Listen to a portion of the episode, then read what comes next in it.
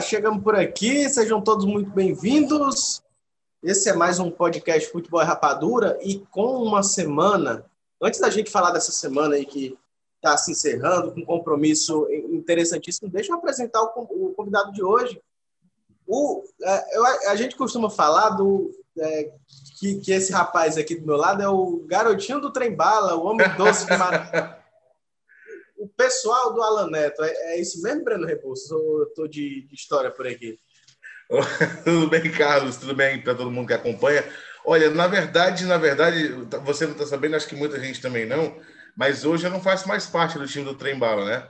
Desde a última, desde a semana passada que eu tive por outras opções profissionais que deixar o, o Trem Bala, eu fazer parte do Trem Bala no rádio é, pouquíssimas vezes fiz o trem bala na TV, só algumas vezes substituindo, mas eu tive que deixar o trem bala no rádio por uma outra, é, por, por, outros projetos que eu estou tentando, né, é, conciliar com os trabalhos que eu já faço lá no jornal o Povo, em todo o grupo o Povo, né? E aí eu tive que, infelizmente, deixar o programa porque foi um programa que durante quase quatro anos, agora em fevereiro eu faria quatro anos de trem bala no rádio, é, me projetou bastante, me deu muita liberdade para opinar. Eu sei da audiência do Alan, que é extrema, é uma audiência gritante, e para mim foi muito positivo esse tempo que eu passei lá, né? É, é um jeito diferente da gente debater, ter aquela coisa mais os nervos da flor da pele, mas infelizmente eu tive que deixar na semana passada o programa e, mas sim, é, fico muito grato pelos quase quatro anos que passei por lá e claro está na minha está na minha história, está na minha carreira, né? Esse tempo que eu passei lá no trem bala que foi muito legal. É isso aí. Uh, Breno, antes da gente começar a introduzir os assuntos de hoje, de Ceará e de Fortaleza, Uh, lembrando para quem está ouvindo a gente aqui no Spotify, na Deezer, na, no Google Podcast, no, nas plataformas de podcast, que esse material também vai estar tá no YouTube. Se você quiser ver a gente, nossos, nossas caras lindas, você vai no YouTube também. Belíssimos. Belíssimos, diga-se de passagem. Rapaz, e eu queria confessar que pense num parto para a gente conseguir ter esse podcast para gravar, viu? Pense numa coisa difícil. O negócio foi complicado, né, Breno? Foi. Eu estou aqui esperando o início da gravação há pelo menos uma hora e meia. Mas tudo bem, vamos lá.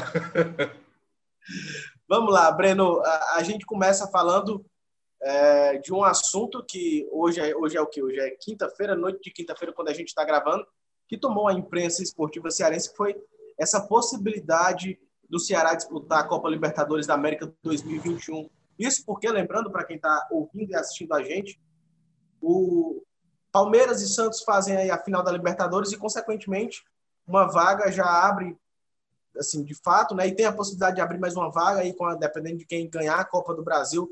Então, temos a possibilidade de oito vagas para a Libertadores no ano que vem. Isso é, é um desejo absurdo para a torcida do Ceará, né, Breno?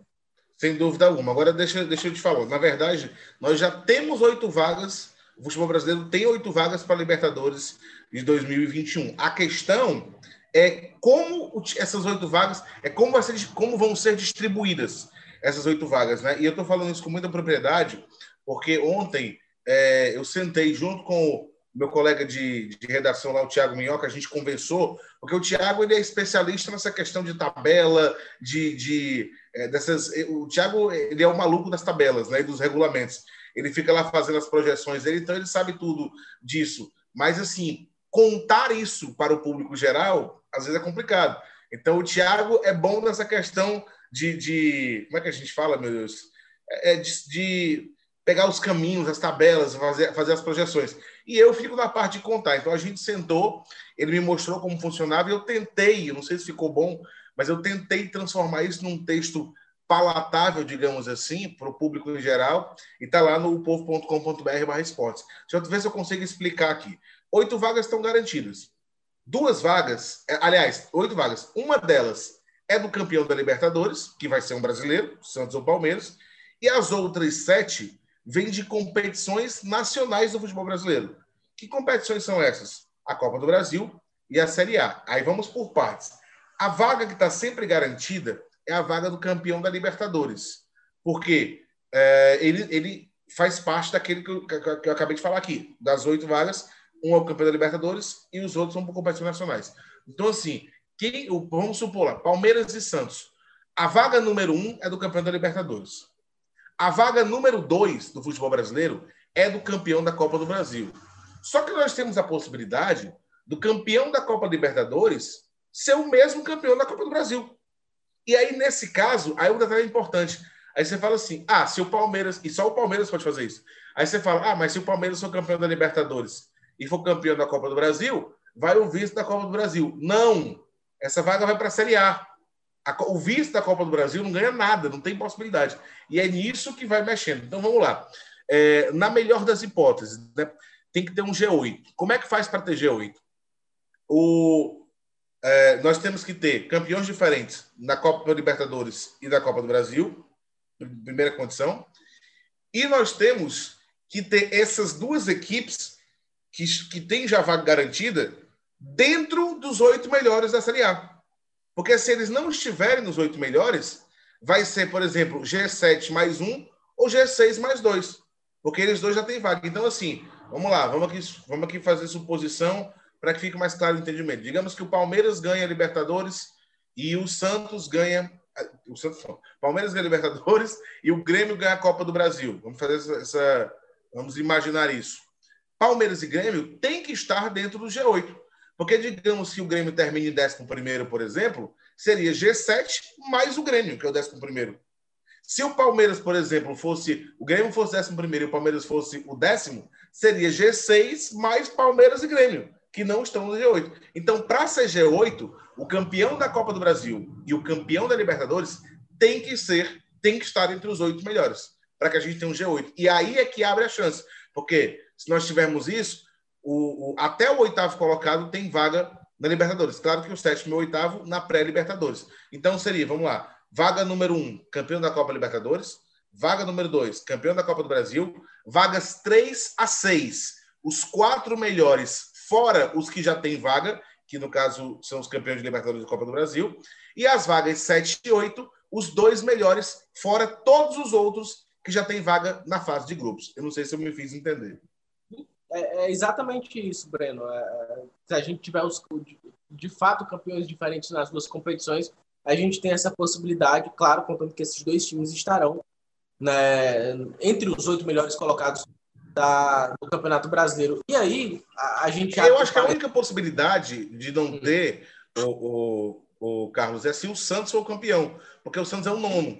Né? O Palmeiras dificilmente não vai estar no G8, porque o Palmeiras é o sexto colocado, 47 pontos. O Grêmio dificilmente não vai estar no G8. Agora, se o Santos for campeão, não é tão difícil, porque o Santos é o nono colocado.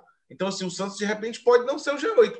E se o Santos, por exemplo, for campeão da Copa Libertadores e não estiver no G8, aí não é G8, é G7 mais o Santos, né? Então, assim, para o torcedor do Ceará, eu acho que é melhor que o Palmeiras ganhe, né? O torcedor do Ceará torce para o Palmeiras para ter essa possibilidade. E só para explicar, se o Palmeiras, por acaso, for campeão dos dois, da Libertadores e da Copa do Brasil, aí como é que fica? A vaga 1 é do Palmeiras, campeão da Libertadores. Das vagas 2, 2, 3, 4, 5. Das vagas 2 até a vaga 5 são uh, os quatro melhores, né? Da, não, da 2 a 6. Porque vem, vem na Copa das vagas 2 a 6 são os cinco melhores da Série A fora o Palmeiras e as outras duas são os dois melhores fora todos esses que já, a gente já citou aqui, né?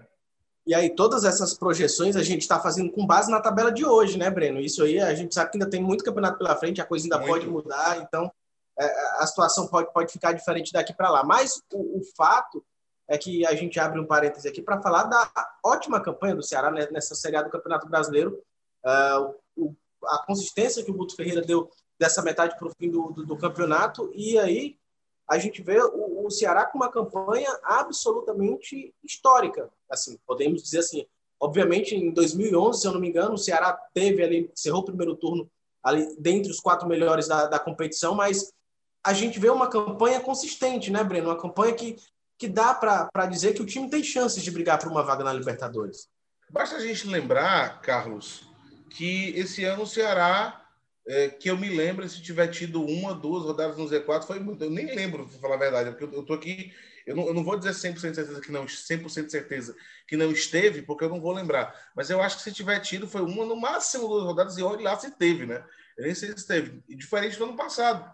Né? Então, assim, o Ceará passou os últimos dois anos de Série A brigando embaixo mesmo, brigando para fugir do rebaixamento. Esse ano, não. Esse ano a briga é outra. Esse ano, a gente está chegando na reta final e está falando de Libertadores para o Ceará.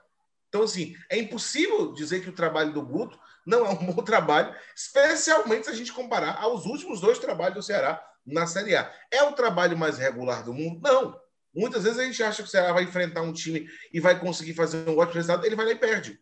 Mas também tem vezes que ele enfrenta um time que você acha que não tem condição, ele ganha. Então, assim, é um trabalho é, que tem altos e baixos? É sim. É um trabalho que, que é inconstante? É sim. Mas é um trabalho, no geral, sólido. É um trabalho, no geral, confiável. Por quê? Você perde, o Ceará perde alguns pontos aqui, mas lá na frente ele acaba recuperando onde você acha que não dá. Então, uma coisa se sobrepõe à outra.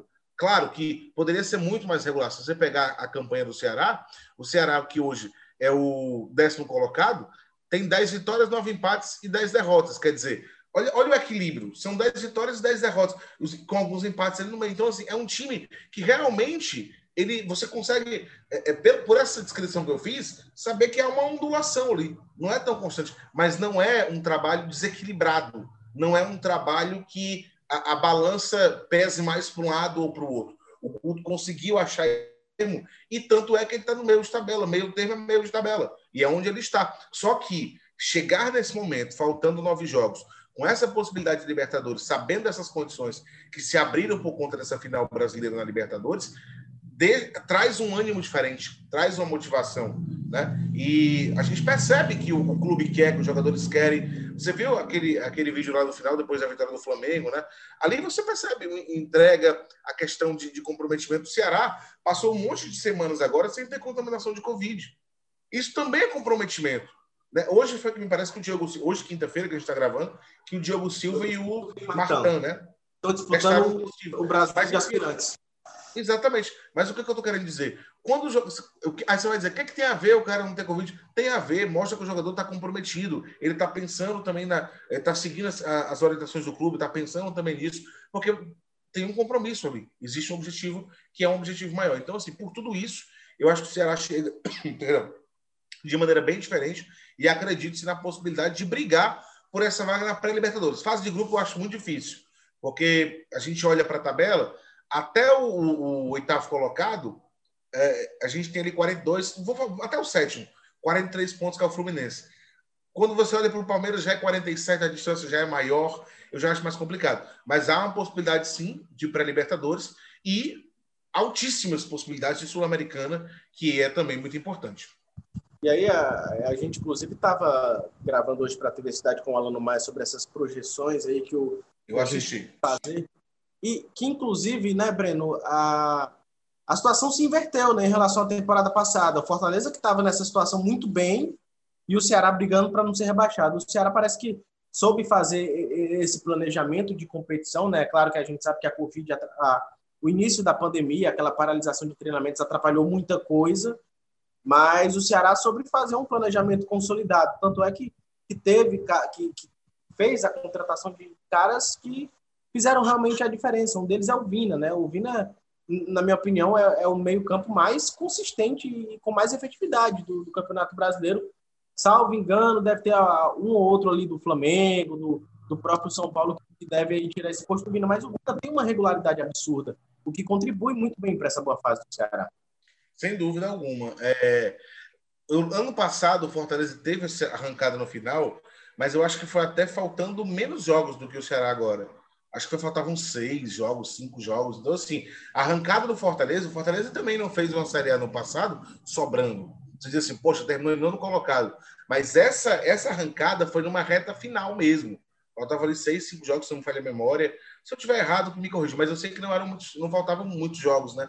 O Ceará, é, tudo bem que agora ficou até mais próximo, mas até a rodada passada, faltam dez jogos, já estava se falando nessa possibilidade, já vem se comentando há um certo tempo essa possibilidade. Então, assim, o Ceará conseguiu chegar até mais cedo. O que pode fazer também, e aí a gente tem que ser realista, digamos que o Ceará não consiga é, manter essa, essa sequência que ele está fazendo boa, pode até ser que na reta final ele chegue sem essa possibilidade tão clara, né? Não estou aqui dizendo que vai acontecer, estou dizendo que pode acontecer, dada a distância que ainda tem, né? Que é mais ou menos ali, né? Mas, assim, chegou antes nessa, nessa condição que o Fortaleza chegou ano passado, né? E tem aí mais tempo para tentar é, é, se firmar. Eu não sei se que é melhor, se é melhor você chegar mais com menos ou com mais jogos nessa arrancada. O certo é que você falou da história do Vina, o Vina da, da, da, formação do elenco.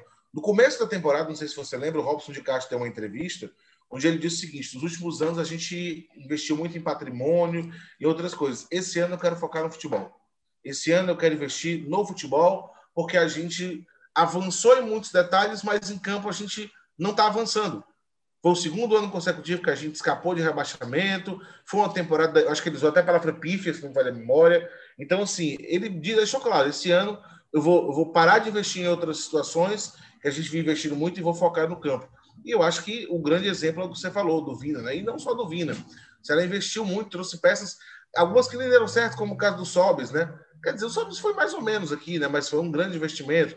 Foi buscar o Viseu, não tá, não tá trazendo muita coisa dentro de campo, mas a gente sabe da dificuldade que foi. O Viseu foi concorrido, é um cara caro, né? Renovou com jogadores. Oi? Fernando Praz também foi um Fernando Praz, né? Renovou com jogadores aí, é, segurando o jogador foi o caso do Luiz Otávio, uh, conseguiu buscar jogadores comprando direitos de novo, né? Então, assim, só investiu mesmo. E o Vina, eu acho que é o grande símbolo desse time, concordo com você. Se o Vina não for o melhor meia da Série A, ele é um dos melhores. Eu colocaria, eu diria que está entre os três melhores, se não for o melhor. Faz uma temporada absurda e com uma diferença você consegue ser um grande meia jogando com grandes colegas que você tem no Flamengo, que você tem é, no Palmeiras, que você tem no Santos. Agora, você ser um grande meia jogando num time como o Ceará, que tem suas limitações para um time de Série A, eu não estou falando que o time de A é ruim, não, claro que não, mas para a Série A a gente sabe que tem suas limitações. E você ainda, ainda assim ter esse destaque que o Vina está tendo, aí, meu amigo, é talento puro. Aí é você por você. Então, o Vina, eu acho que ele é o grande símbolo é, se o Ceará conseguir renovar o contrato do Vina, eu acho que vai ser uma grande jogada. Tudo bem que ele tem é, vínculo até o fim do ano, né? Mas se o Ceará conseguir aumentar, ele já garante pelo menos, pelo menos, uma compensação financeira muito boa. Porque se ele renova, a multa deve virar para cima. Se alguém levar, o Ceará pelo menos faturar alguma coisa para ir no mercado e trazer alguém que, se não for igual, esteja ali no mesmo nível do Vina, né? Então, assim, a diretoria, se conseguir essa renovação, acho que vai marcar um golaço. E o Vina, com certeza, vai ser muito assediado pela temporada que está fazendo. 19 gols, me parece que 16 assistências. O cara tem participação em praticamente todos os gols que o time fez. Se, imaginem, imaginem, vou, torcedor do Ceará que escuta a gente, ou que assiste. Imaginem o Ceará, tirem o Vina do Ceará, tirem as participações do Vina em gols. O que, que o Ceará teria feito ano? Tirem o Vina do Ceará. Não tinha, não tinha, cara. Então, assim, o Vina realmente é, é o grande símbolo de, de, desses investimentos que o Ceará fez esse ano no campo e acertou muito. E olha que o Vina não era o titular absoluto no Atlético Mineiro, também não era no Bahia, mas aqui ele se acertou. E tem muito do jogador, porque em várias entrevistas ele mesmo já disse que aqui ele se encontrou, aqui ele está investindo de novo na carreira dele. E que bom que ele, que ele, que ele teve essa consciência, porque joga muita bola. É o papagaio que tem aí agora, é? Não, aqui. É, sabe que aqui tudo acontece em Maranguape, né? Eu gravo aqui de Maranguape. E aí tem um rapaz que ele passa fazendo esse tipo de. Eu não sei se ele vigia, sei lá o que, que é, mas ele faz esse barulho. Eu escutei agora um carro de Fórmula 1 passando na sua janela, né? Tá no, no circuito de Maranguape aí também. Você sabe que quando eu faço futebol do povo, eu faço daqui também. Todo mundo pergunta se eu estou no meio da pista. Porque é só carro. PR. Agora deixa eu falar, deixa eu fazer uma pergunta para você, Carlos Henrique. Ah, você não desmontou a árvore de Natal ainda? Não, desmontei não, tá aqui, ó. Para quem tá vendo, a árvore de Natal tá aqui, não foi desmontada não. É, é o tempo, né, Breno? E a gente ainda tá próximo do Natal, amigo. Tá, tá muito próximo, ah, tá, realmente. Tá, tá, tá, tá, tá muito próximo. A gente tá só em 14 de janeiro, faltam só dois. Eu, eu vou até esconder um pouquinho aqui. Pronto, vamos lá. uh, Breno, a gente fala do Vina, é, e você lembrou um ponto importante, porque lá no Atlético Mineiro, a saída do Vina, ela não. Assim, o Vina meio que foi desperdiçado pelo Atlético, né? Não tinha interesse, muito, interesse do Atlético em permanecer com, com o atleta. E aí a gente lembra da situação do Galhardo no ano passado, o Thiago Galhardo, na temporada retrasada, né? 2019. A gente lembra da situação do Galhardo, que o Galhardo. Não, temporada passada. A gente está na temporada é, 2020, calma. É, eu tô falando do ano retrasado, temporada passada. Enfim. A gente lembra da situação do Galhardo, que, que saiu do Vasco numa polêmica absurda, né, de briga com diretoria, de salário atrasado, e se encontrou no Ceará. Foi no Ceará que ele eh, reencontrou o futebol dele, e tanto é que foi contratado pelo Inter e hoje é, é um dos destaques desse campeonato brasileiro. E aí é, é, o Ceará aposta em peças que, que rendem depois, né? Como o Galhardo rendeu para o Ceará financeiramente. É verdade. E o Galhardo, é, ele, eu acho que é um pouquinho diferente, porque o Galhardo já era uma peça é, que tinha. Ele, ele, o Galhardo tinha mais nome do que o Vina quando chegou. Né? O Galhardo era uma peça mais conhecida. Não, não sei se mais rodado, mas tinha mais. É, é, era mais conhecido, tinha mais nome, digamos assim, do que o Vina. Aí o Ceará conseguiu recuperar. E agora recupera o Vina também, o jogador. Porque aquela coisa, o jogador, o jogador se sente bem, ele já tem aí uma. uma já está aberta a porta para ele mesmo se motivar no lugar que ele está se sentindo bem, onde ele recebe em dias. Daí o Ceará dá essa condição. E aí vai do jogador. O Galhardo se recuperou por aqui, o Vina se recuperou por aqui, né? Tá, se recuperou é, nessa temporada, e outros jogadores, isso pode acontecer com os jogadores. O Sobis, eu não vou dizer que foi uma péssima passagem, mas foi uma passagem.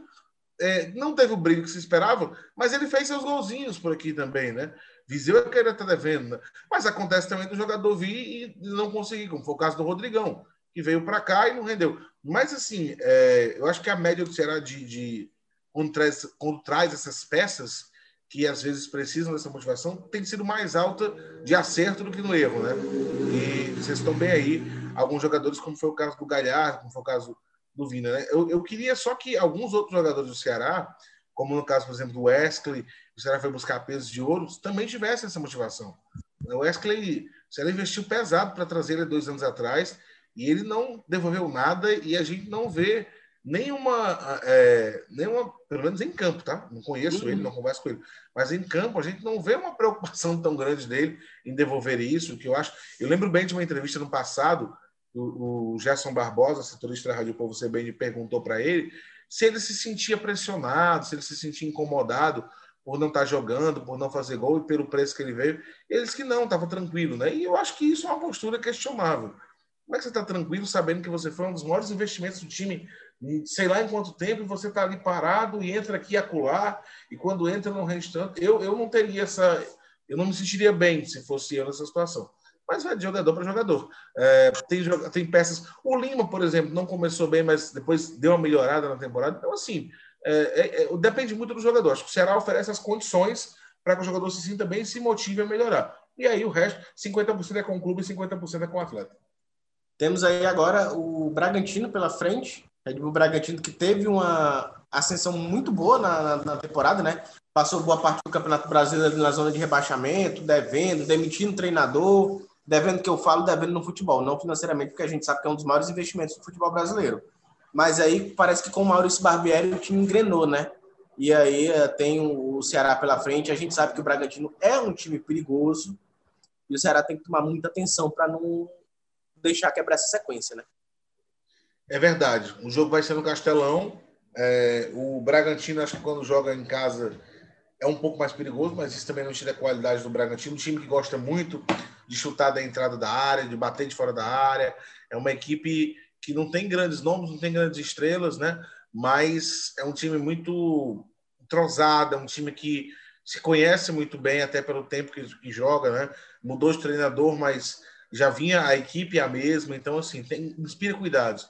A gente pode lembrar do último jogo com o Fortaleza, né? Que eles ganharam em casa no último no, momentos finais, fazendo o segundo gol. Então, assim, é um time que inspira cuidados. Mas eu, sinceramente, acho que o Ceará vive uma fase onde, jogando em casa diante do Red Bull, é, o jogo tende a eu acho que o Ceará tende a ser o favorito. Agora, é nesse tipo de jogo que tem que ter atenção, né? São nesse, às vezes você vai enfrentar o Flamengo, o Palmeiras, né? Times mais, que investem mais, um Grêmio da vida, você se preocupa tanto por ser um time com grande investimento que você acaba dando uma atenção especial e aquela atenção se transforma num grande jogo, num jogo que você é, é, celebrado pelo torcedor. E vezes você vai enfrentar um time que é mais ou menos o seu nível, ou que você não enxerga nele uma diferença técnica tão grande, e aí você não, não, não cria aquela preocupação e às vezes relaxa e acaba sendo surpreendido. Né? Então, assim, tem que ter esse cuidado, certo? eu acho que o Ceará hoje é favorito contra o Bragantino jogando em casa, acho. Mas não é um jogo para você entrar despreocupado de forma alguma. Tem que estar ligado, até porque é um concorrente direto.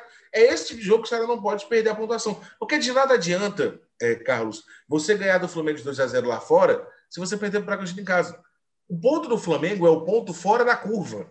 É o ponto que você não conta quando você, no começo da temporada, vai olhar para a tabela e começa a contar. Aqui eu tenho três pontos, aqui eu tenho um, aqui eu tenho zero. Porque todo mundo faz isso. Todo mundo pega a tabela no começo e vai fazendo uma projeção. Eu acho que aqui eu tenho três pontos, eu acho que aqui eu empato, aqui eu acho que eu vou perder. Quando você ganha alguma coisa que você acha que ou empataria ou perdia, é o ponto fora da curva. Então, assim, ganhar do Flamengo fora é muito bom. É bom, como diria Rita, como diria Rita Cadillac, é bom para o moral, né? É, bom, é muito bom traz assim uma sensação muito boa. Você consegue essa confiança, os jogadores ficam mais acreditam mais em si mesmos, em si mesmos, é isso mesmo. E, e na, na tabela também é muito é, é reflete muito bem. Agora, se na partida seguinte contra o Bragantino eu perder ou eu empatar, esses pontos do Flamengo eles não são mais um diferencial. Eles passam a cobrir o ponto que eu perdi diante de um adversário. Vou usar a palavra que o Thiago Minhoca gosta de usar, ganhável, né? Então assim, você é legal você vencer partidas como essa será vencer contra o Flamengo, sem dúvida alguma, especialmente no, no lado psicológico. Mas elas têm esses pontos, eles têm que ser diferencial. Eles têm que ser aquela coisa. Eu tenho, você que é meu concorrente não tem. É isso aí. E já para encerrar esse assunto Ceará, para a gente entrar no assunto mais polêmico da semana, não é nem polêmico, né? Mas o assunto mais intenso que foi essa semana. É, como que você acha que, que o time deve se ao dedo Como é que você acha que o time deve, deve se comportar? A Breno, você falou aí da importância da vitória em cima do Bragantino, mas a, a gente viu, por exemplo, a, alguns atletas como o próprio Kelvin mostrando de fato um bom futebol ao entrar no segundo tempo. A gente viu uma consistência muito boa também na, na, nas partidas do Richard, depois que ele assumiu a titularidade. Então, a postura do Ceará mesmo deve ser essa de dominar o jogo, de, de propor a, as ideias da partida, de, de fato mostrar que está em casa e como que o técnico Ferreira deve é, esboçar esse time para enfrentar a Paulista, cara.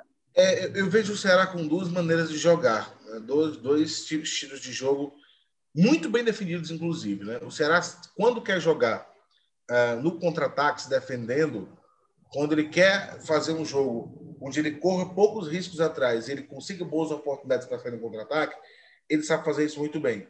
Vide Copa do Nordeste, vide uh, o primeiro tempo contra o Flamengo, porque o segundo tempo contra o Flamengo, eu acho que o Ceará até sofreu um pouco demais, né?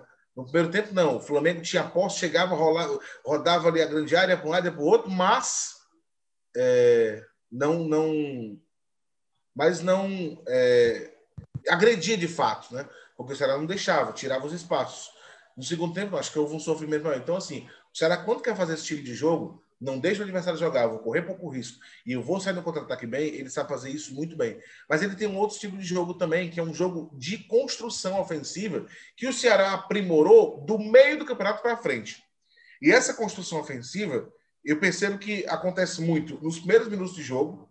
O Guto Ferreira, eh, eu já vi várias, várias vezes isso. No, começa a partida, o Ceará tem uns 7, 8 a 10 minutos iniciais, onde ele vai para cima demais e ali a tentativa de fazer um gol logo para você ter a segurança. Porque se você faz o gol logo, a responsabilidade passa a estar com o adversário. E não é que você faça o gol e você retraia. Você faz o gol e você passa a ter um jogo mais equilibrado. Se você consegue gol cedo, deixa o adversário correr atrás. Eu vou, eu não preciso mais estar é, é, indo para cima o tempo todo, me cansando, me desgastando. Eu tenho o meu gol, eu vou jogar de forma equilibrada. O adversário tem que vir. Quando ele vir, ele vai dar espaço. Eu vou lá de novo, vou fazer mais um. Eu acho que o Guto Ferreira gosta muito de fazer isso nesses minutos iniciais. A construção ofensiva dele passando muito pelo Vina, mas utilizando sempre um jogador como o Kleber, que não é de jeito nenhum um centroavante que fica só parado na grande área, sai para tabelar, é bom no toque. Eu não, ele, não, ele não é muito driblador, acho que ele carrega mais a bola, tem certa velocidade, apesar de ser grandalhão, ele parece desengonçado, mas ele, quando bota a bola na frente, tem certa velocidade.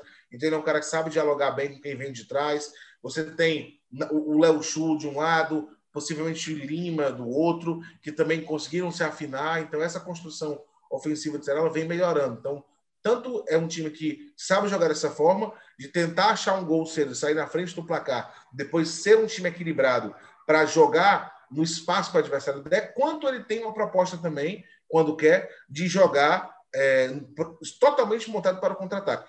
Essa partida contra o Bragantino me parece muito mais a estratégia de tentar sair na frente, especialmente cedo, e controlar a partida de acordo com os espaços que o adversário der. Eu acho que vai ser mais ou menos essa partida do Ceará contra o Bragantino.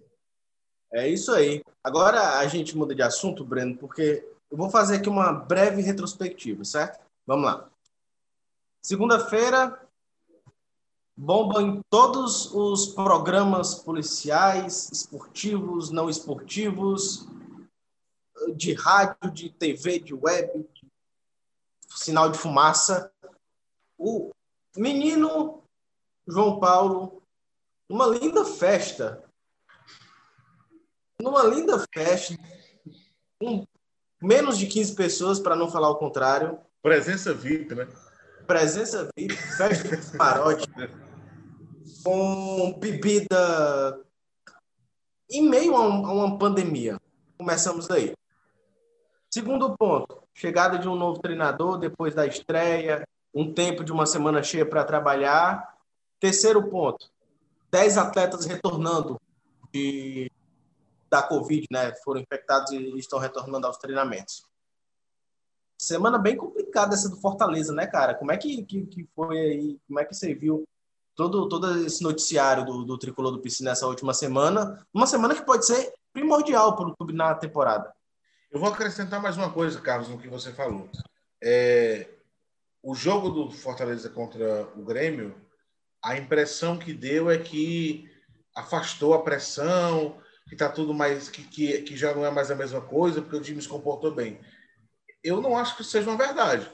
Se o Fortaleza contra o Inter fora de casa não vencer, pode se comportar bem, mas a pressão vai vir do mesmo jeito.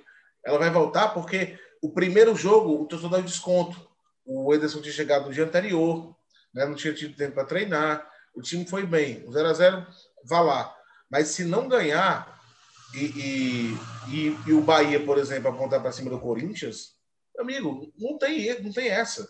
Vão dizer, olha, teve uma semana para treinar e não ganhou, teve uma semana e não fez nada diferente, não sei o que. Então, ah, assim, torcedor fazendo Fortaleza, Fortaleza, é, é, que os jogadores do Fortaleza, eu acho que eles sabem disso, claro que sabem, mas que o pessoal do Fortaleza não entenda que essa semana foi uma semana sem pressão, não. Essa pressão ela está contida por conta de um espera. É aquele voto de confiança, né? O time foi bem, vamos, vamos ver na próxima. Mas não tenha dúvida que se o resultado contra o Inter não for positivo, ou não for um resultado que pelo menos mantenha o time fora da zona do rebaixamento, e a gente tem que lembrar que a distância é de três pontos, né? O Bahia tem 29, o Fortaleza tem 32, pode ter certeza que aquela pressão toda ela volta. Porque o torcedor, ele é, até apoia quando você pede, olha, dá um, dá um voto de confiança, ele dá esse voto de confiança, mas não pensa que é por muito tempo, não. Até porque a situação não deixa, não deixa ser assim. A situação do Fortaleza é complicada. Não dá, não dá para tapar o sol com a peneira, para fingir que não está vendo. A situação é difícil. E aí é difícil não só pela questão de dentro de campo, mas por tudo isso que você falou. O João Paulo, a gente acabou de falar de um exemplo de comprometimento. O João Paulo sai da partida contra o Grêmio, chutando tudo, com a cara fechada, vai para o banco nitidamente contrariado, e não foi a primeira vez que ele fez isso. E olha que não estava jogando nada de tão absurdo, estava jogando normal. Imagina se ele estivesse comendo a bola para ter aquela reação. Né? O cara faz um jogo normal, é substituído, faz aquela cena toda, e no dia seguinte o cara está numa festa onde é, não tem o menor tipo de. Zero de. de parece que não está acontecendo nada, zero de preocupação. Ele participando de um clube que tem 10. Que, que, ele acabou de sair de um jogo no dia anterior com 10 desfalques por conta da Covid, ou seja, ele sabe a situação do time, ele sabe que não estava brincadeira, que os caras foram contaminados de uma vez, um surto, ele já estava exposto dentro do clube, imagina indo para outros lugares. Então, assim, é comprometimento zero mesmo. Sabe? Ele não está nem aí. Quando você faz. O comportamento do João Paulo, naquele momento, foi de quem não estava nem aí. Foi de quem não se ligou com nada. Ah, tanto faz, eu vou, eu tô, eu tô em folga, vou fazer o que eu quiser. Não é assim. E tem gente que defende. Eu vi gente dizendo assim: ah, mas é a folga do jogador. Ele pode ir jeito dizer. Não, meu amigo, não, porque a gente está vivendo um momento diferente. Não é, não é um momento normal. Então, assim, faltou comprometimento, sim. Fortaleza acertou quando puniu, quando chamou, quando afastou. Não pode. O cara acaba de sair de um jogo que teve 10 desfalques por conta da Covid e ele vai para um lugar para se expor daquela maneira. Né? Então, assim, para mim, eu acho que. Não sei nem se ele volta, mas a jogar pelo Fortaleza esse ano, não sei. Também não estava apresentando muita coisa, para falar a verdade, eu não acho que estava. Então, assim, tá, era o normal. Não estava sendo um péssimo jogador, mas não estava sendo um grande jogador também. Então, assim, tudo isso afeta, né? E aí você tem agora o Anderson tentando ali resolver esse problema do Fortaleza com um tempo que ele praticamente não tem. Porque essa semana que ele teve, até a tabela não está divulgada da 24 rodada para frente, deve sair nos próximos dias, né? Ou se tiver, eu não vi, perdão, só tinha visto até a 33. E até a 33 rodada, o maior período que o vai ter de treinamento é esse tá, que ele teve agora, de sete, de sete dias. Depois disso, ele vai ter três, quatro, no máximo cinco dias. Sete dias ele não vai ter mais. Então, esse foi o maior período. E ele disse na coletiva: não sei se eu vou conseguir daqui para o fim do campeonato colocar o padrão técnico que eu quero. Não dá tempo. Não vai ter tempo. O problema que o Chamusca teve, ele vai ter também. Com a diferença que o Chamusca começou jogando num, num, uh, num formato, formato não, num, num sistema que eu acho que não agradava muito, porque não era adaptado. Ele até que tentou manter, como pediu a, a como pediu a diretoria, que não mexesse muito, mas ele não, eu acho que ele não se sentiu confortável, não era do costume dele. Então, para melhorar, ele tentou botar, colocar o sistema dele, é, implantar a filosofia dele, o método dele. O problema é que faltou tempo. E a sensação que eu tive é que os jogadores com chamusca, eles ficaram no meio do caminho. Tá, vamos dizer que aqui é a metodologia Sene e aqui é a metodologia chamusca. Os jogadores ficaram meio aqui, no meio do caminho. Eles nem sabiam se estava. Eu faço do lado de cá ou faço o que está do lado de cá. Então, assim, ficou perdido. O time ficou perdido. Ficou no meio do caminho dessa transição do, do, do estilo do Sene para o estilo do chamusca. O Ederson chega e eu acho que nessa primeira partida, é, o que ele pediu foi que o jogador. O que eu, ele, eu até perguntei isso na coletiva e ele não respondeu da forma, não que eu queria, né? Que eu queria que ele respondesse o que aconteceu, mas eu queria que ele respondesse da forma que eu imaginava que ele fosse responder. Né? Quando eu perguntei o que ele falou para os jogadores, eu queria saber exatamente o que foi que ele pediu. Ele falou: não, a gente disse de liberdade. Eu queria que ele dissesse exatamente com as palavras o que, que ele tinha dito. Eu pedi para eles não ficarem atrás. Eu pedi para eles tentarem atacar. Eu queria saber exatamente o que ele tinha dito. E ele respondeu de outra maneira, que eu entendi também, mas não era a maneira que eu esperava. A grande questão é, é o que, que deu para perceber? O time não ficou muito atrás, porque o Chamusca gosta de correr menos risco, de ficar mais atrás. O time não gastou muito tempo no toque de bola, que o Chamusca gostava também. Ele falava que tinha que circular melhor pelos corredores, para lá, para lá. E com o Ederson não, o time foi mais objetivo. E tanto é que chutou mais no gol. Então, o que, que eu acho que o Ederson pediu?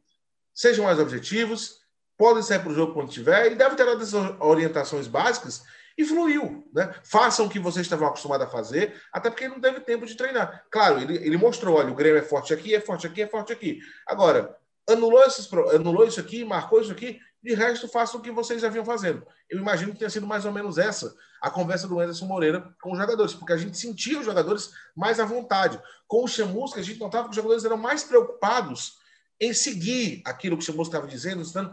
Com o Anderson, não. Na primeira partida, como ele não teve tempo para treinar, os jogadores aparentemente estavam mais livres. Só que ele agora teve uma semana.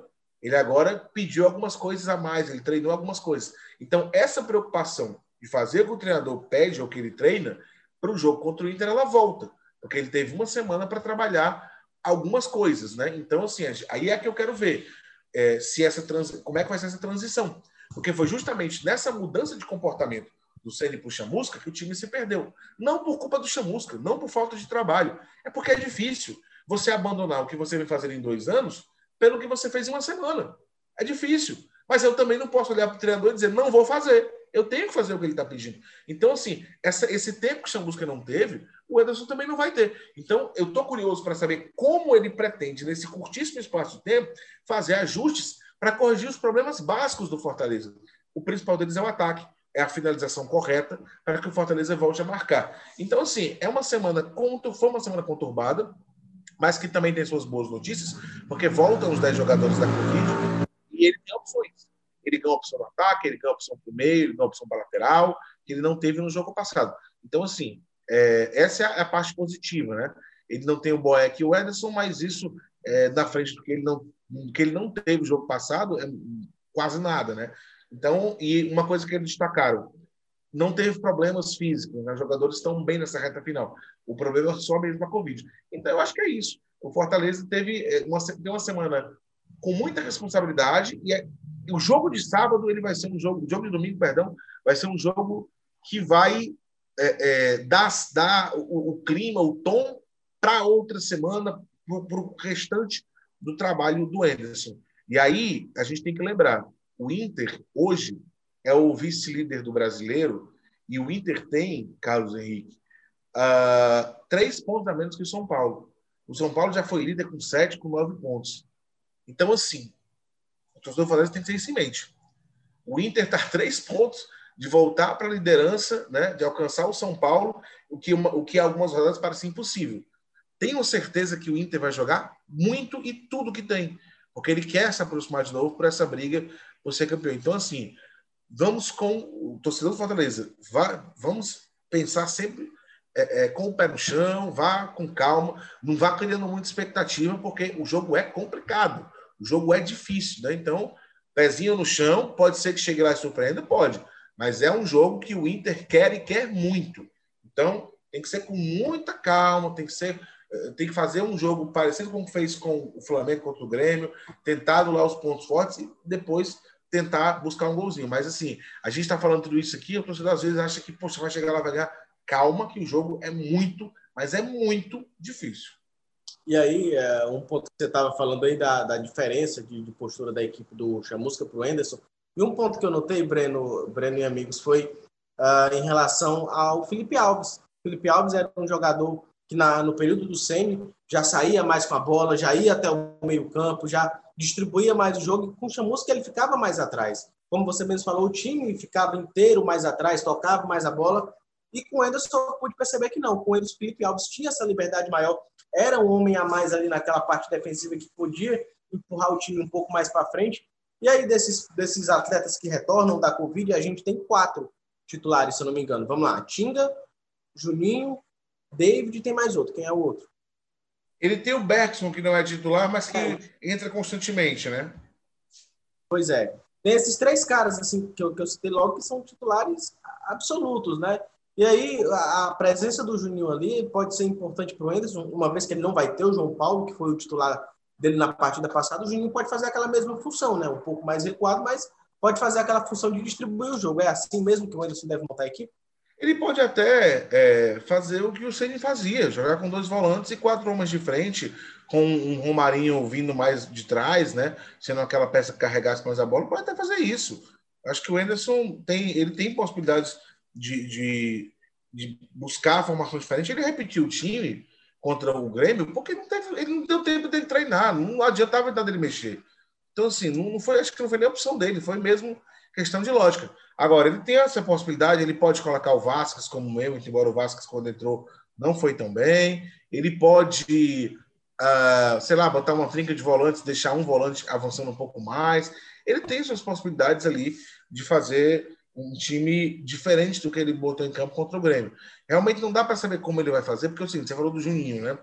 O Juninho foi uma peça que existe até um folclore, que ele era brigado com o Henderson, ele falou, nunca trabalhei com o Henderson, né? Então, assim. o Anderson, inclusive, disse isso na apresentação, né? Que não tinha nenhum problema com o Juninho. Não, eles, é porque, na verdade, quando ele chegou no Bahia, o Juninho saiu, então eles nem trabalharam, né? Juntos. Então, é, criou-se esse folclore que ele tinha saído por conta do Entes. E aí você lembra que quando o Entes chegou no Ceará, o Juninho foi para Fortaleza. Aí aumentou o folclore. Ah, tá. Mas o certo é, que é o seguinte: é, eu não sei exatamente o que ele pretende. Agora, eu acho que o Juninho volta ao time, porque é uma peça muito importante. Eu acho que ele jogará do Felipe. A minha grande dúvida é o que, que ele vai fazer na posição do João Paulo, né? Se ele vai colocar, recuar um pouco o Romarinho, se ele bota uma peça como o Vasquez, não sei. Eu acho que a tendência é ele voltar a fazer algo parecido com o que o Rogério fez. Porque ele viu que o time mais solto, voltando a fazer o que estava acostumado, conseguiu ir bem. Então, assim, é muito mais fácil você pegar, poxa, o time foi bem assim, vamos tentar potencializar o que o time fez, do que tentar mudar muito, do que tentar mudar radicalmente. Então não vou estranhar se ele vier com uma formação parecida com a do Rogério, talvez até a mesma. Claro, eu não acho que vai ser 100% aquele jogo do Rogério, dos pontas bem abertos, do, dos lançamentos do Felipe, mas eu acho que vai ser alguma coisa que pode ser parecida com aquilo, porque o Anderson viu que jogando livremente, se arriscando até um pouco mais, o Fortaleza consegue ir melhor do que quando fica atrás esperando o adversário. O Chamusca tentou deixar um pouco mais atrás, não deu muito certo, talvez o Anderson, entendendo que o time não foi bem dessa forma e vendo que o comportamento quando o time foi mais livre foi melhor, mantenha isso. Minha curiosidade vai ser só pela, por quem ele vai substituir ali no João Paulo. Acho que o Tinga volta para a direita, acho que o Juninho volta para o time. O David eu também acho que volta pra, pra, como titular. Agora, o ponto de interrogação para mim é quem fica no lugar do João Paulo. Pois é, e é isso aí que a gente vai saber apenas quando a bola rolar, né? Uma hora antes da bola rolar, a gente tem a escalação e aí a gente vai saber de fato com, como que o Anderson vai escalar essa equipe do Fortaleza. E para piorar ainda mais a situação do Fortaleza, o Vasco ganhou do Botafogo na última rodada. 3 a 0 de, desceu o Fortaleza de posição, ficou aí a uma posição da, da zona de rebaixamento, que é o Bahia, se não me engano, que, tá, que é o primeiro time na zona Bahia de rebaixamento. Da zona. 29 pontos, é isso? 29 e Fortaleza 32. Três pontos de diferença um para o outro, e aí, Breno, é, é um, uma situação que um vacilo sequer pode ser fatal, né? Pode, pode, sem dúvida alguma. E, e se vacilar e por acaso o pior acontecer, né? Do Bahia, por exemplo, é, alcançar, vai ter o, o, o, o molho extra, né? Que é a pressão. Então, assim, é, é muito complicado. Fortaleza, isso que eu falei, é, esse resultado vai ser muito importante, porque no primeiro jogo, a história da, a história da, do voto de confiança, do se comportou bem, do deu perspectiva, ele funciona. Para o segundo jogo, já não vai funcionar com boa parte, né?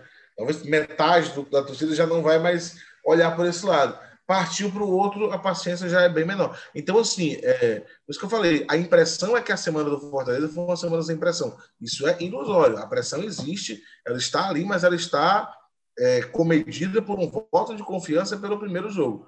O jogo contra o Inter o Fortaleza não, não é só se comportar bem, vai ter que tentar trazer alguma coisa, nem que seja um pontinho fora de casa. E não é fácil, não é fácil trazer.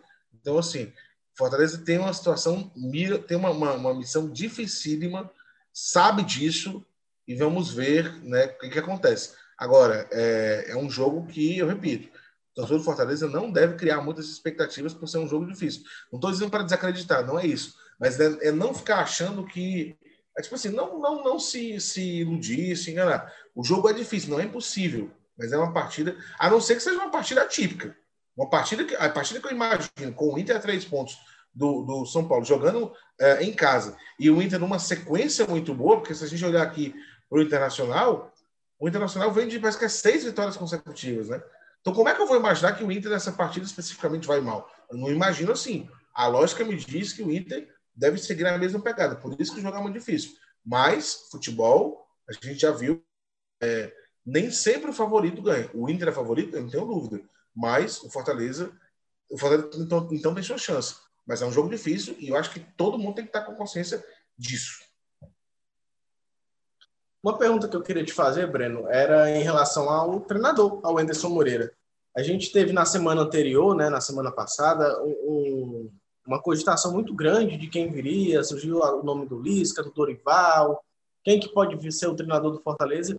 E aí a diretoria escolheu o Enderson, né, que estava assim, desde, desde que saiu do Goiás. Foi de fato o melhor nome, na tua opinião? Era o nome mais palpável para a diretoria naquela, naquele momento? Eu acho que. É... Eu, eu acho que é o seguinte: dá para você entender a vida do Enderson mas eu acho que o nome ideal não, acho que não tinha esse nome ideal no mercado. Não tinha. E não tinha desde que o Senna saiu. Né? A grande verdade é que o Fortaleza não estava preparado para a saída do Senna. O Fortaleza não se preparou para esse momento. Tinha tido exemplo no anterior, mas não se preparou para esse momento. E não tinha nome desde que, que o Senna saiu. Existiam nomes que poderiam ser considerados é, bons nomes que não aceitaram, Dorival, Thiago Nunes, Roger Machado, que não aceitaram, né? Mas nome ideal nunca teve. Eu nunca achei que teve. O Chamusca, quando foi apresentado, eu falei que era uma peça, era uma escolha que eu entendia, mas que eu, eu sabia que ia ter dificuldades, né? E o Anderson da mesma forma. Sendo que, é, vale lembrar, o Anderson vai ter as mesmas dificuldades que o Chamusca de tempo, né? E a diferença é que ele conhece um pouco mais a Série A. Ele tem mais tempo de Série A. O currículo dele é melhor que o Chamusca. Agora, tecnicamente, eu não vejo muita diferença nos dois. Porque o Chamusca, para mim, é um bom treinador. Como o Ederson é um bom treinador.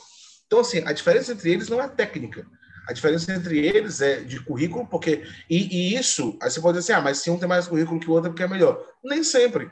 Depende de onde você começa. O Anderson foi categoria de base, é, me parece que do do Inter, depois não, do, foi Goiás, depois categoria de base do Cruzeiro, aí depois já ganhou a oportunidade. Então, assim, o Enderson já começou no centro do futebol ali, no eixo.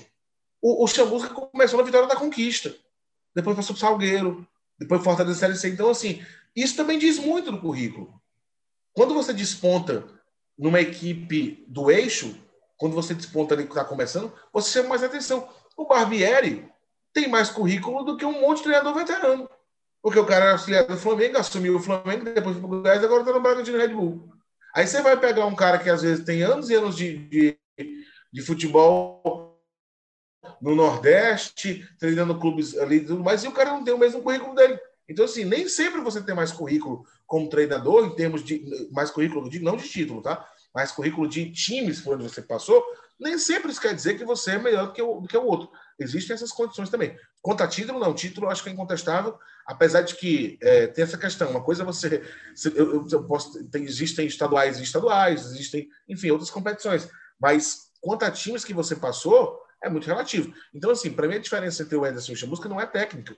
Eu não acho que. Para mim, o Ederson vai chegar e fazer uma revolução técnica no Fortaleza de forma alguma. Não vejo essa, essa possibilidade, esse poder para isso. Para mim, o Chamusca não falhou por falta de trabalho ou por falta de conhecimento. Por falta de tempo e por falta de. É, é, e por conta da, da, do trabalho do Rogério Senna ser muito presente. Foi isso que trabalhou o Chamusca. E o Ederson vai ter esses mesmos desafios, os mesminhos. Falta de tempo, ah, o estilo do Senna muito enraizado ainda, e mais, ele chega com mais pressão do que o Chamusca, pega mais pressão por conta da reta final. Então, assim, o desafio é o mesmo. Agora, por que, que eu entendo? Então, ah, só antes de dizer isso, então, para mim, foi mais uma troca de nomes.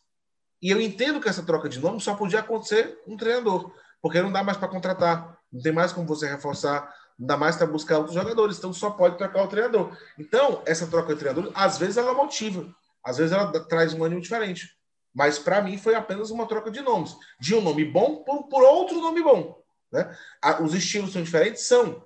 Mas não vai dar, o Ederson não vai mudar da água para o vinho o time de forma alguma sem tempo para treinar. Então, é, é, a diferença vai estar muito mais na, na, no que ele conseguir tirar de motivação dos jogadores, no que ele conseguir mexer com o psicológico dos caras, no que ele conseguir entender como utilizar aquilo que já está enraizado, mas corrigindo, como ele corrige, conseguir corrigir os pontos é, é, falhos dentro daquilo que já está é, é, sistematizado na cabeça dos jogadores. Então, assim, o mérito dele vai ser isso: fazer pequenas correções sem alterar muito o formato de jogar e mexer com o psicológico dos caras. Esse vai ser um mérito do Anderson se ele conseguir. E entendo por que, que buscaram ele, porque é um técnico que não é muito caro, e o Fortaleza tinha que pensar nisso, porque vamos ser, vamos ser coerentes. Se o Fortaleza, por acaso, for rebaixado, ele não tem condição de demitir o treinador e começar tudo do zero, não. Eles tinham que manter o treinador. Aí, se você traz um treinador muito caro, você vai para a Série B, você passa de 40 milhões para 6. Como é que você vai pagar esse cara? Então você tinha que trazer um treinador que fosse coberto no bolso, e o Anderson cabe. Um cara que tivesse experiência nas duas competições. O Anderson tem experiência na Série A e na Série B ainda mais, tem dois acessos à Série B. Ou seja, se acontecer o pior, eu já tenho um cara experiente nessa competição. E terceiro, é um cara que acompanhou o futebol cearense de perto esse ano, porque passou por aqui, já mais de uma vez, conhece jogadores, conhece o estilo, conhece a, a, como é que é a cobrança por aqui. Então, eu acho que tudo isso encaixou. Ideal não é e nunca foi, como a música não era. Mas eu entendo o Anderson ter sido o escolhido por tudo isso que a gente falou aqui agora há pouco. E é o que a gente vai ver se o time vai conseguir colocar em campo no domingo contra o Internacional. A gente sabe, como o próprio Breno falou, é uma missão extremamente difícil, principalmente por ser fora de casa, pela situação que está o Internacional. E aí, Breno, para a gente encerrar o assunto Fortaleza e encerrar o, o nosso episódio de hoje, uh, a mesma pergunta que eu fiz para o Ceará, eu vou te fazer para o Fortaleza. Como que o, que o Anderson deve é, manter a postura desse time para é, enfrentar o Inter? É, é, a mesma postura que teve agora contra o Grêmio, essa postura um pouco mais reativa de um time que ataca, de, de um goleiro ajudando um pouco mais na frente, ou não? Uma postura um pouco mais contida, uma postura mais de, de segurar um pouco mais o jogo? Eu acho que não dá para encarar de igual para igual, de peito aberto, não. Não tem como fazer isso agora. Até por conta da, é, é, da, dos riscos que o time corre caso não consiga um bom resultado. Então não dá para Fortaleza é, jogar assim é, de peito aberto, vou apostar tudo. Tem que ter um pouco de calma. Tem que ter um jogo seguro atrás, uma boa marcação, um, um estilo de jogo que não ofereça muito espaço ao adversário, mas não dá para abrir mão de atacar. Fortaleza não pode abrir mão de quando tiver a bola, ter a objetividade de chegar rápido no gol do adversário. Não dá para gastar o tempo tocando de um lado para o outro, porque o adversário se recompõe e você não acha espaço e aquela posse de bola fica estéreo. Você tem que, quando tiver a, a posse de bola, trabalhar uma transição rápida para conseguir pegar a defesa com a menor quantidade de jogadores possíveis, para você ter esse, pelo menos, equilíbrio para conseguir boas chances de finalizar e marcar. Mas, primeiro de tudo, acho que o Fortaleza tem que tentar anular os pontos fortes do Inter, ter uma boa marcação, preencher bem os espaços para não sofrer o gol. E repito, não abrir mão de atacar, mas atacando com inteligência, né? Tem que ter velocidade, e eu acho que quando o Fortaleza acelera o jogo, ele vai melhor, porque o time foi montado para jogar assim. O time do Fortaleza foi montado para jogar em velocidade. Então, é óbvio que quando ele acelera, ele vai melhor. Tem que acertar essa, tem que ter um aproveitamento melhor dos passes.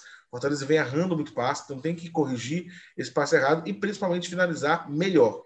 Né? Acho que a ideia é essa preenche mais espaço. Possivelmente é um jogo que o Fortaleza vai ter menos posse de bola. Possivelmente é um jogo que o Fortaleza vai chutar menos a gol, mas tem que ser é, um pouco mais é efetivo, tem que ser um pouco mais letal. Tiver posse de bola, ataques em velocidade, uma troca de passes rápido, transição veloz, chegar na, na cara do gol, finalizar, tentar marcar e, e diminuir os passos atrás. É um comportamento parecido com o que foi feito contra o Flamengo, só que um pouquinho mais ousado, parecido com o que fez com o Grêmio, mas um pouquinho mais equilibrado. É isso aí, bola rola às oito e meia da noite desse domingo no Beira Rio e claro que na semana seguinte a gente vai estar repercutindo por aqui tudo isso, como é que foram os resultados de Ceará e Fortaleza na Série A do Campeonato Brasileiro. Como a gente falou, são dois desafios extremamente difíceis, né, Breno? E aí a gente fica na torcida, claro, pelo bom desempenho do, do, das nossas equipes e sem deixar de parabenizar o Grande Floresta pelo acesso à Série C do Campeonato Brasileiro nessa semana. Mais um grande feito para o nosso futebol, mais uma vaga aberta para a Série D do, do, da temporada que vem, né, Breno? Sete times cearenses no Brasileiro ano que vem, um recorde, né? Isso é muito legal e eu particularmente gosto é, do, dessa, desse acesso do Floresta, não só por ser um time cearense, por abrir mais uma vaga, mas porque o Floresta, eu vejo ele como um time de potencial a não, é, a não ter vida curta. Pelo contrário, eu acho que o Floresta tem potencial a, a de crescimento ter vida longa, porque o Floresta ele é um time de bairro.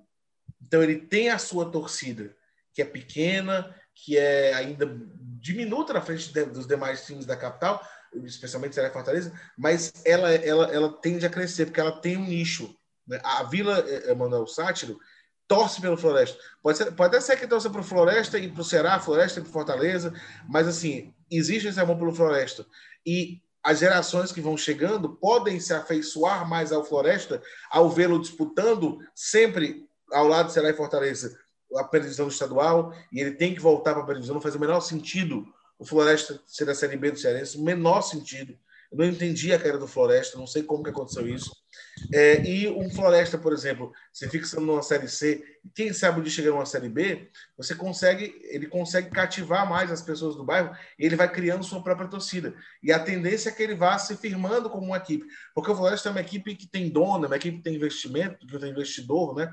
É, e essas equipes, elas, elas não, elas geralmente quando o investidor cansa do negócio, quando não tem mais condição, elas acabam. Só que se você tivesse, se montar a sua torcida, se você conseguir montar, é, é, criar ali um, um público que, que, faça com que aquele time ele deixe de ser apenas um investimento e ele vire realmente uma coisa sentimental, a possibilidade de, de, de ele se manter é muito maior. Né? E aí eu acho que o Floresta tem esse potencial por ele ser de um bairro e as pessoas serem muito identificadas com ele no bairro. No próprio hino do time tem isso, né? Fala que na Vila o, time é um gigante, porque lá toda garotada quer jogar no Floresta, desde o começo já participava, então assim, ele tem muito potencial. É diferente, por exemplo, do Atlético Cearense.